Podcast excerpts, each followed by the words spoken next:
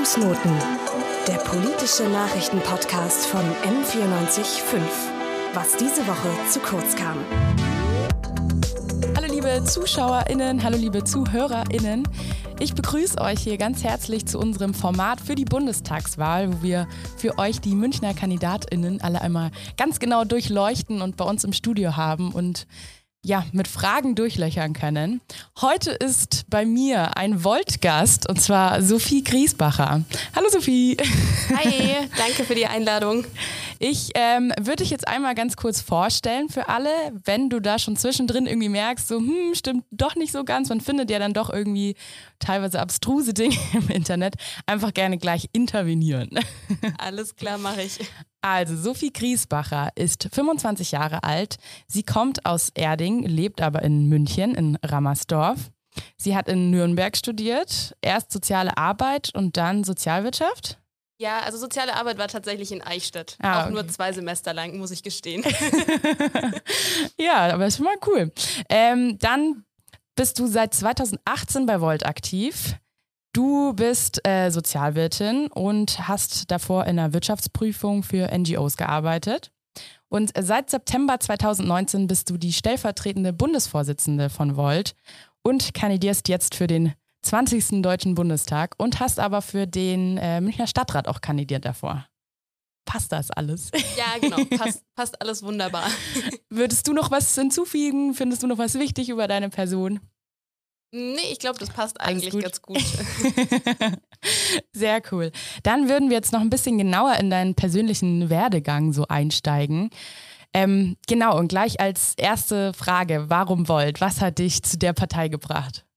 Ähm, also ich war vorher schon so ein bisschen aktiv in verschiedenen äh, Organisationen, die pro-europäisch waren, war mal bei Pulse of Europe dabei und äh, fand das richtig cool, einfach mal auf die Straße zu gehen für etwas und für Europa Flagge zu zeigen und war aber auch mit unserer Politik, die wir so momentan in Deutschland und in Europa haben, nicht so richtig happy.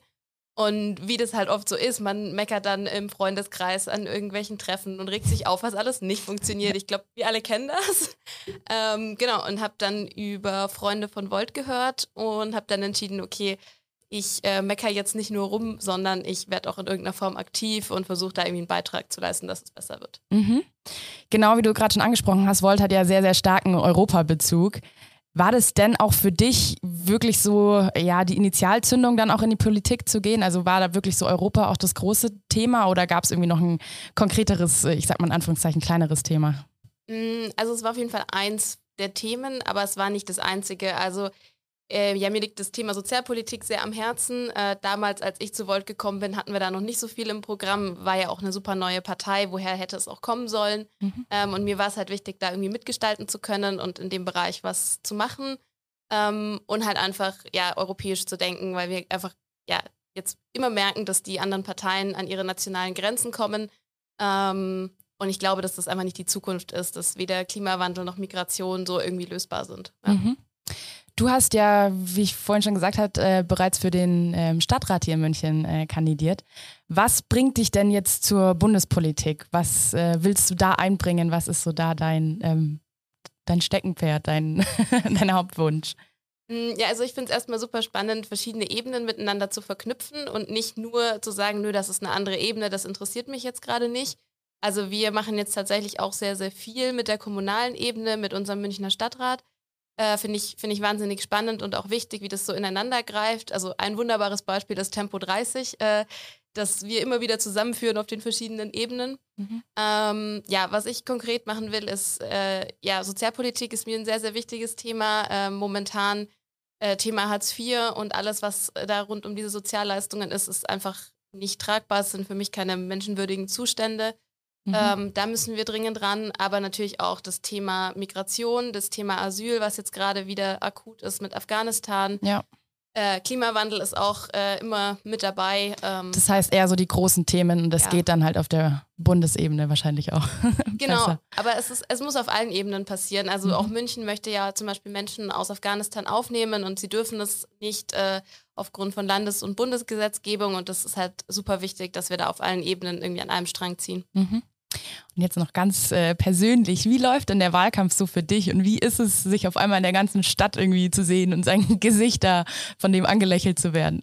Es ist echt verrückt. Ähm, ja, ich muss gestehen, ich bin auch äh, der Typ Mensch, was ich jetzt wahrscheinlich nicht im Radio sagen sollte, dass ich im Schlafanzug einkaufen gehe. Das hat mir mein Freund jetzt verboten, wo mein Gesicht überall rumhängt. ähm, nee, also es ist cool, aber es ist tatsächlich auch sehr verrückt, äh, durch die Stadt zu laufen und sich selbst da hängen zu sehen oder äh, dass Freunde am Bilder schicken, so, guck mal, du hängst hier bei mir vor der Tür. Ja. Ähm, nee, aber es ist auch irgendwie, irgendwie ist es auch cool, aber es ist auch verrückt. Und ähm, ansonsten ist es einfach tatsächlich sehr anstrengend. Äh, ich bin irgendwie jeden Tag, den ganzen Tag draußen unterwegs, Flyer verteilen auf Infoständen. Ähm, mach sehr, sehr, sehr viel, aber es macht halt auch super viel Spaß und äh, ja, ist ja. auf jeden Fall eine mega, mega coole Erfahrung. Wurdest du denn jetzt schon so erkannt auf der Straße? Also ist es echt schon so, dass da Leute, keine Ahnung, wahrscheinlich so verschmitzt angrinsen oder? ja, also es passiert ab und zu, ist jetzt natürlich nicht jeden Tag. Ja. Ähm, aber gerade wenn ich im Volt-Shirt bin und man dann halt auch diese Zuordnung hat, wo ich quasi hingehöre und nicht nur, oh, das habe ich schon mal irgendwo dieses Gesicht gesehen. Mhm. Ähm, ja, auf jeden Fall passiert ab und zu. Es ist, ist ein komisches Gefühl, aber irgendwie ist es auch cool, weil man sieht, dass die eigene Arbeit halt was bringt, äh, dass ja. Volt erkannt wird, dass man selber erkannt wird. Ja.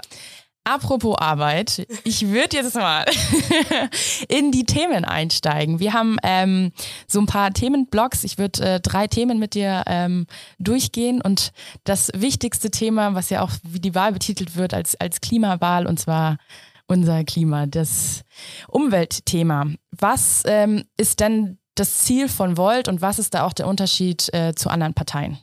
Mm, also ich fange mal mit dem Unterschied an. Der Unterschied ist, wir fordern alles auch europaweit und gerade Klimawandel ist jetzt ein Thema, wo Deutschland auf jeden Fall eigentlich ein Vorreiter sein sollte und ein gutes Beispiel abgeben sollte. De facto ist es noch nicht so, aber eigentlich sollte es so sein.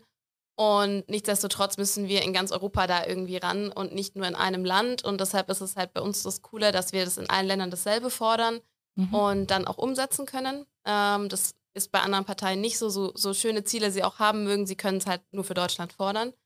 Ähm, ja, unser Ziel ist, dass wir auf jeden Fall bis 2035 raus müssen aus der Braunkohle, ähm, dass wir klimaneutral werden, dass wir CO2-neutral werden. Ähm, wir wollen auch raus aus eben diesen ganzen äh, fossilen Brennstoffen äh, erneuerbare Energien. Ähm, wir sagen, dass wir ein Energieministerium brauchen in Deutschland, mhm. was das wirklich fordert. Und ähm, ja, da einfach im Norden beispielsweise funktioniert Windkraft besser, im Süden funktioniert Solar besser und sich da wirklich auch miteinander austauscht, äh, ja. ja. dass wir einfach klimaneutral werden. Eure Forderungen sind da ja sehr äh, ähnlich oder also ich sag mal, die Zahlen sind äh, grob ähnlich wie bei den Grünen. Ähm, da ist auch die Frage mit dem Ministerium, was du angesprochen hast, ähm, dass es ja sehr, sehr lange dauert, bis man so ein äh, Ministerium überhaupt erstmal eingerichtet hat, bis es sich etabliert hat. Haben wir so viel Zeit? Also ist das wirklich das, wie wir da hinkommen? Brauchen wir nicht eher schnellere und äh, ja nicht so langatmige Veränderungen jetzt fürs Klima? Also ja, brauchen wir auf jeden Fall, aber das eine schließt ja das andere nicht aus. Also wir können ja für so ein Ministerium sorgen, das hoffentlich in wenigen Jahren steht, aber bis dahin ja auch alle anderen Maßnahmen umsetzen. Also das darf da auf keinen Fall behindern. Und wenn es im Bundestag dann eine Mehrheit dafür gibt, das Ministerium zu schaffen, dann geht das auch relativ schnell. Also ja, wenn Volt und die Grünen da dafür sind, ich glaube, eine SPD ließe sich da auch noch überzeugen und dann äh, sind wir schon relativ nah dran an der Mehrheit. Ja. Wie soll das dann aber alles finanziert werden? Du hast die erneuerbaren Energien angesprochen. Das muss natürlich, äh, ja, ist eine neue Technik, die da jetzt halt auch ähm, gefördert werden muss. Wo soll das Geld dafür herkommen? Ähm, also klar kostet es viel Geld, das ist uns bewusst, aber ich glaube, es ist dringend notwendig, dass wir dieses Geld investieren, weil sonst haben wir in 20 Jahren nichts mehr, worin wir das investieren könnten. Das Geld, das unsere Wirtschaft da vielleicht irgendwoher geschöpft hat. Und wenn dafür notwendig ist, Schulden aufzunehmen, und ich denke, das ist notwendig, dann mhm. sollten wir das auf jeden Fall tun. Ähm, unser Klima und da, die Tatsache, dass wir einfach noch eine Zukunft haben, sollte das absolut wert sein. Mhm. Ähm, in eurem Parteiprogramm ist es ja so, ähm, weil, also nur mal kurz, ähm, um alle abzuholen, damit wir als ähm, Land neue Schulden aufnehmen dürfen, ähm, müssen wir uns um die Schuldenbremse kümmern, die im Grundgesetz so drin steht.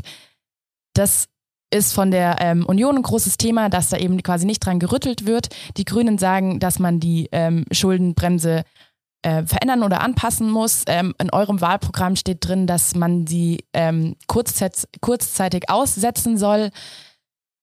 Ist, warum äh, da der Unterschied, ähm, also warum wird, macht ihr da den Unterschied zwischen kurzzeitig aussetzen oder generell einfach verändern? Weil das wäre ja wahrscheinlich, ähm, wenn man danach auch häufiger noch Schulden aufnehmen muss, müsste man ja jedes Mal wieder ähm, an das Gesetz ran.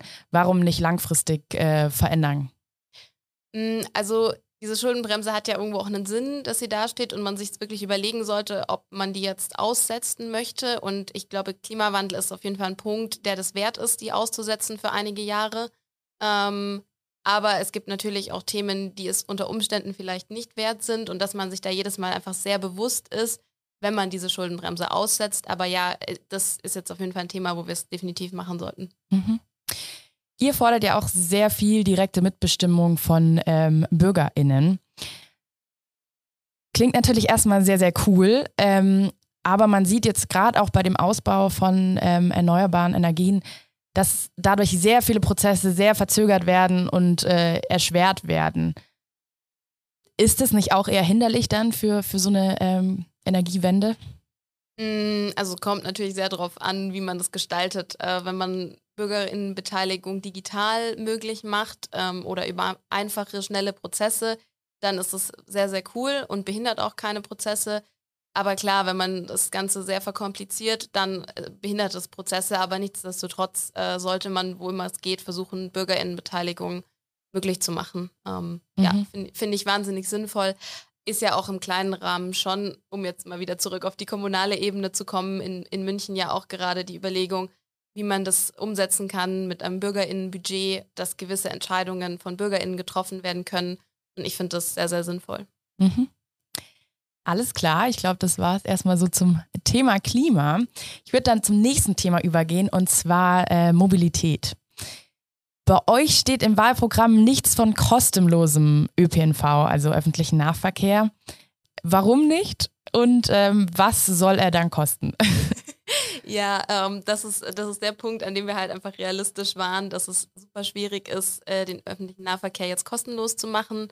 Ist ja auch in München immer wieder eine Diskussion. Und ähm, zum Beispiel das 365-Euro-Ticket ist ja so ein erster Schritt in diese Richtung, ohne es halt gleich komplett kostenlos zu machen, weil natürlich die Mobilität auch Geld kostet. Hm. Langfristig ist das was, äh, was Volt gut findet, aber man muss natürlich die Infrastruktur auch ausbauen, sonst können die ganzen Menschen das, den öffentlichen Nahverkehr ja gar nicht nutzen. Man sieht es jetzt auch schon in zahlreichen Städten, wo einfach äh, ja, öffentlicher Nahverkehr überlastet ist. Mhm. Der muss ausgebaut werden und dann äh, ja, stark subventioniert werden im Gegensatz zu Autos oder im Gegensatz zu Flugreisen, gerade innerdeutsche Flugreisen. Würdest du da einen Unterschied oder macht ihr da einen Unterschied zu E-Autos? Also ähm, seid, stimmt ihr für ähm, Subventionen von E-Autos im Gegensatz zu Verbrennungsmotoren? Ja, Genau, und auch alles, was jetzt so Carsharing und Shared Mobility betrifft, ist auch was, was wir sehr gut finden, was wir mhm. fördern wollen. Ähm, genau, also es ist so ein Step-by-Step-Ding, aber ich ich halte es tatsächlich leider einfach nicht für realistisch, jetzt dieses oder nächstes Jahr zu komplett kostenlosen öffentlichen Nahverkehr zu wechseln, so schön ich es auch fände. Mhm. Ähm, Nochmal so einen kleinen ähm, Recap zum Thema davor was äh, mit der Umwelt einfach so ein bisschen zusammenhängt. Und zwar ähm, seid ihr ja auch für eine CO2-Bepreisung, ähm, wollt aber die Subventionen nicht direkt ähm, ausschütten, also nicht alle, sondern auch für äh, Investitionen nutzen. Ist es dann nicht im Endeffekt so, dass gerade die ähm, ärmeren Bevölkerungsschichten einfach wahnsinnig draufzahlen. Ähm, bei anderen Parteien wird es ja oft so argumentiert, okay, das wird für die nicht äh, wirklich viel mehr kosten, weil durch diesen CO2-Preis, den sie direkt ausgeschüttet bekommen, ähm, gleicht sich das eben aus. Wenn ihr nicht äh, das komplette eingenommene Geld dafür nutzt, bleiben dann nicht quasi die BürgerInnen darauf hocken, wenn man halt gerade auf dem Land wohnt und, und viel ähm, fahren muss. Habt ihr dann, dann andere ähm, ja, Optionen wie zum Beispiel eine Pendlerpauschale oder ähm, wie ist es bei euch organisiert?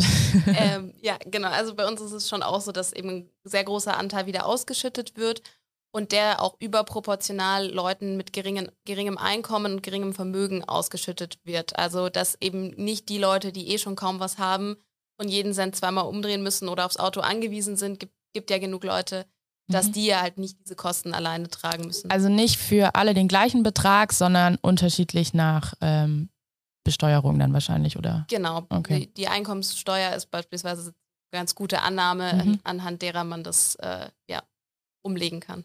Okay. Wie würdest du denn gerne in der Stadt der Zukunft unterwegs sein? Wie stellst du dir das vor? Ähm, wie soll da der Verkehr laufen? Also mein Traum ist immer noch, wenn ich bei Google Maps öffentlichen Nahverkehr eingebe, dass es nicht länger dauert als mit dem Auto oder nur unwesentlich.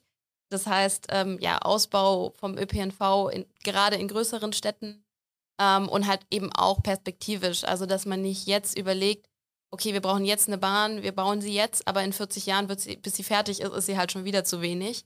Sondern dass man da wirklich langfristig denkt, äh, sehr, sehr viel ÖPNV, äh, mehr Radwege. Gerade in München gab es jetzt auch das Thema mit den Pop-up-Bike-Lanes Mhm. und von jetzt einige auch dauerhafte Radwege sind, dass man sowas weiter ausbaut. Und was am Land betrifft, ich glaube, es dauert noch eine sehr große Weile, bis man da aufs Auto verzichten kann, vollständig, wenn überhaupt.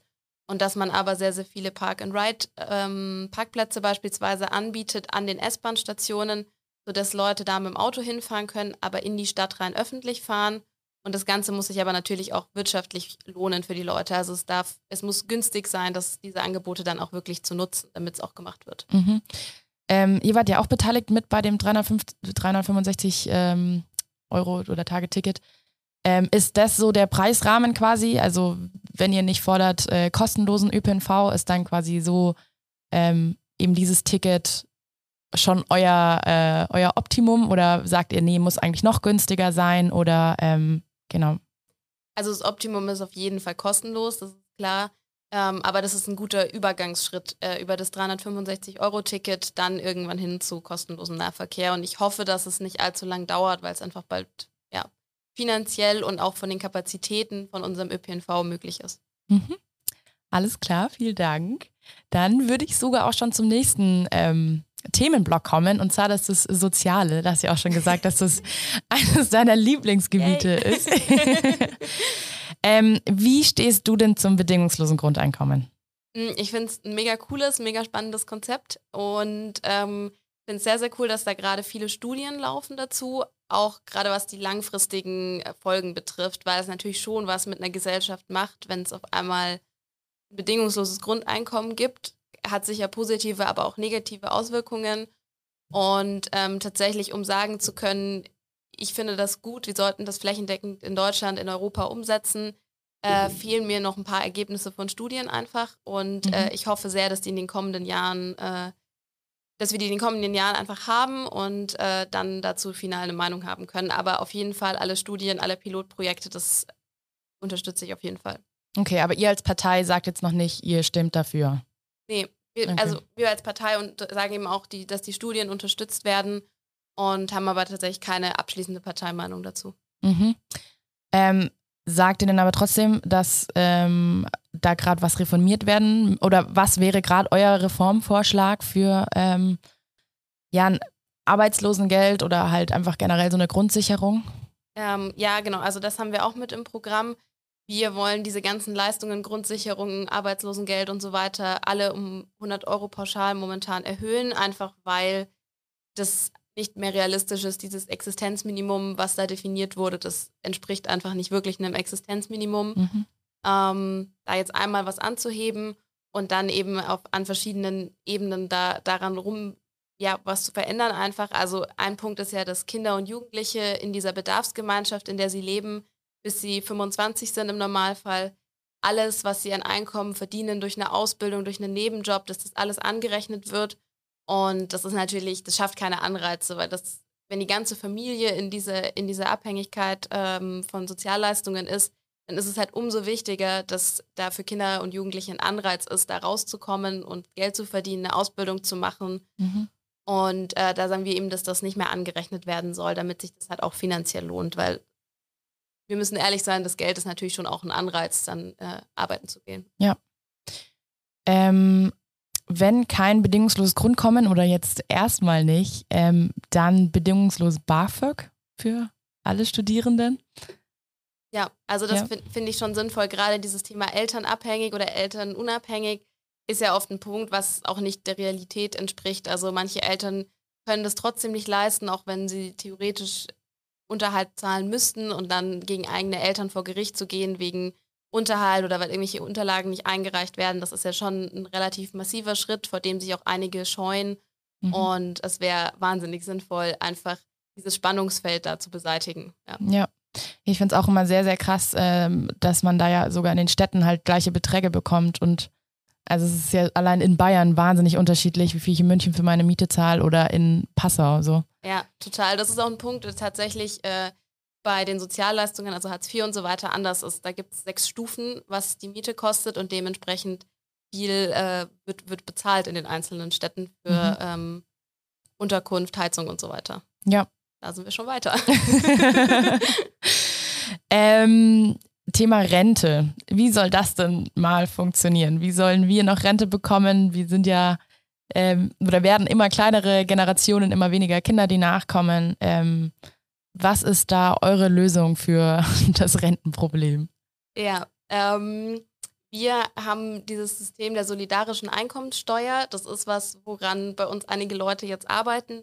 Es steht tatsächlich noch nicht im Bundestagswahlprogramm, weil wir eben noch dran sitzen, wie es dann auch wirklich funktioniert. Ähm, ich glaube, es ist halt schwierig. Von Politik wird immer erwartet, eine einfache Lösung zu haben, aber die gibt es halt leider nicht und gerade beim Thema Rente nicht. So schön es wäre, aber es ist kompliziert, sonst hätten wir ja eine super Lösung.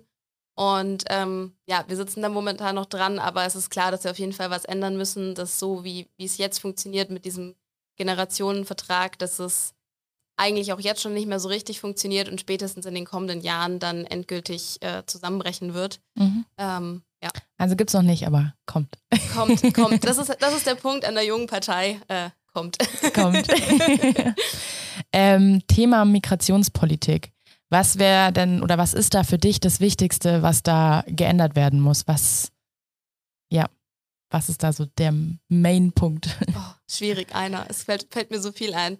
Ähm, ich glaube, das Wichtigste ist, dass wir Leute zu uns nach Europa lassen und das unter menschenwürdigen Bedingungen. Ähm, also beispielsweise, dass es hier, dass man erst herkommen kann, ohne wirklich sein Leben dabei in Gefahr zu wissen auf dieser Fluchtroute ähm, und hier einen Antrag auf Asyl stellen kann äh, und dabei nicht irgendwie Angst um sein Leben haben muss, wie es momentan abläuft und hier illegal einwandern muss. Mhm. Alles klar. Ähm, so ganz zusammengefasst würde ich sagen, eure oder deine Partei, ihr als Partei, habt ja schon auch sehr viele sehr ähm, progressive Forderungen. Ähm, weshalb mich das auch ein bisschen erstaunt hat mit dem ähm, bedingungslosen, ähm, ah nee, mit dem, Kosten, sorry, mit dem kostenlosen ÖPNV, weil ihr habt ja zum Beispiel eine Forderung drin, ähm, dass alle äh, Lobbykontakte offengelegt werden sollen. Das war ja ein Riesenthema, da wurde ja lange, lange diskutiert. Ähm, gibt es da nicht ein Problem oft in der Umsetzbarkeit von euren Forderungen? Also sind die nicht zu progressiv teilweise? Mm, würde ich im Allgemeinen nicht sagen, weil genau das ist ja auch der Grund, warum wir jetzt noch nicht in unserem Programm stehen haben, kostenloser öffentlicher Nahverkehr für alle, einfach weil wir sagen, das können wir nicht realistisch umsetzen und wir wollen nicht irgendwelche Wahlversprechen machen, die wir nicht halten können. Ähm, das ist der einzige Grund, warum es nicht drinsteht, nicht weil wir es nicht wollen. Und klar, wir haben auf jeden Fall auch Forderungen, ähm, die sehr, sehr fortschrittlich sind und die man jetzt wahrscheinlich nicht innerhalb der nächsten ein, zwei Jahre umsetzen kann. Aber auf der anderen Seite muss man natürlich auch Ziele haben. Und ich glaube, dass mit den richtigen Mehrheiten im Bundestag und auch auf allen anderen Ebenen da in den kommenden Jahren ziemlich viel zu verändern ist. Mhm. Alles klar, sehr cool. Dann kommen wir zum nächsten Block und das ist so ein kleiner Blitzfragen, äh, Blitzfragen-Block. Uiuiui, schwieriges Wort. ähm, genau, das heißt, es geht darum, dass du möglichst schnell einfach äh, intuitiv antwortest und genau, wir haben einen schicken Timer. Ich mache den mal ganz kurz an. Ui. So, bei der ersten Plenarsitzung werde ich Überfordert sein. Meine erste Rede im Bundestag geht um Sozialpolitik. Wohnen werde ich in Berlin ganz sicher in einem kleinen Einzimmer-Apartment. Der Wahlkampf dieses Jahr ist spannend. Meine Partei wird bei dieser Wahl erfolgreich sein, weil wir neue Politik machen. Als Erinnerung an München nehme ich mit oder ich komme jedes Wochenende heim. Ich glaube, ich nehme nicht viel mit. um mehr junge Menschen zum Wählen zu bewegen, würde ich nachts Bars flyern. Meine erste Abgeordnetendiät brauche ich für Wahrscheinlich würde ich sie tatsächlich an Volt spenden. Wir sind ein bisschen klamm. Meine Sitznachbarin im Bundestag ist? Hm, wahrscheinlich Rebecca. da war der Timer um. Jetzt noch eine allerletzte Frage und zwar M945, finde ich. Cool. ja, ähm, sehr cool. Vielen Dank für die schnellen Antworten. Ne? ich fand es äh, sehr, sehr interessant zu sehen, dass ähm, ja, ihr wirklich in vielen Punkten einfach auch die, die ähm, Interessen vieler junger Menschen wirklich auch klar formuliert habt und das einfach irgendwie in eine Partei geformt habt. Klar ist es irgendwie noch so ein bisschen, ähm, dass ihr eine junge Partei seid und es ist sicherlich noch irgendwie am Wachsen und am Entwickeln. Ähm, ich bedanke mich auf jeden Fall sehr, sehr stark, dass du hier warst. Ich freue mich ultra, dass wir hier reden konnten ne? und so eine in so einer lockeren Atmosphäre mal die Politik von euch ein bisschen durchleuchten konnten. Ich bedanke mich auch bei der Sendeleitung, bei Finn Wiedmann und natürlich bei allen euren, äh, bei, all, bei allen euren ZuhörerInnen, ZuschauerInnen, dass ihr dabei wart, dass ihr eingeschaltet habt. Und äh, genau, seid auch hoffentlich beim nächsten Mal wieder dabei. Fußnoten.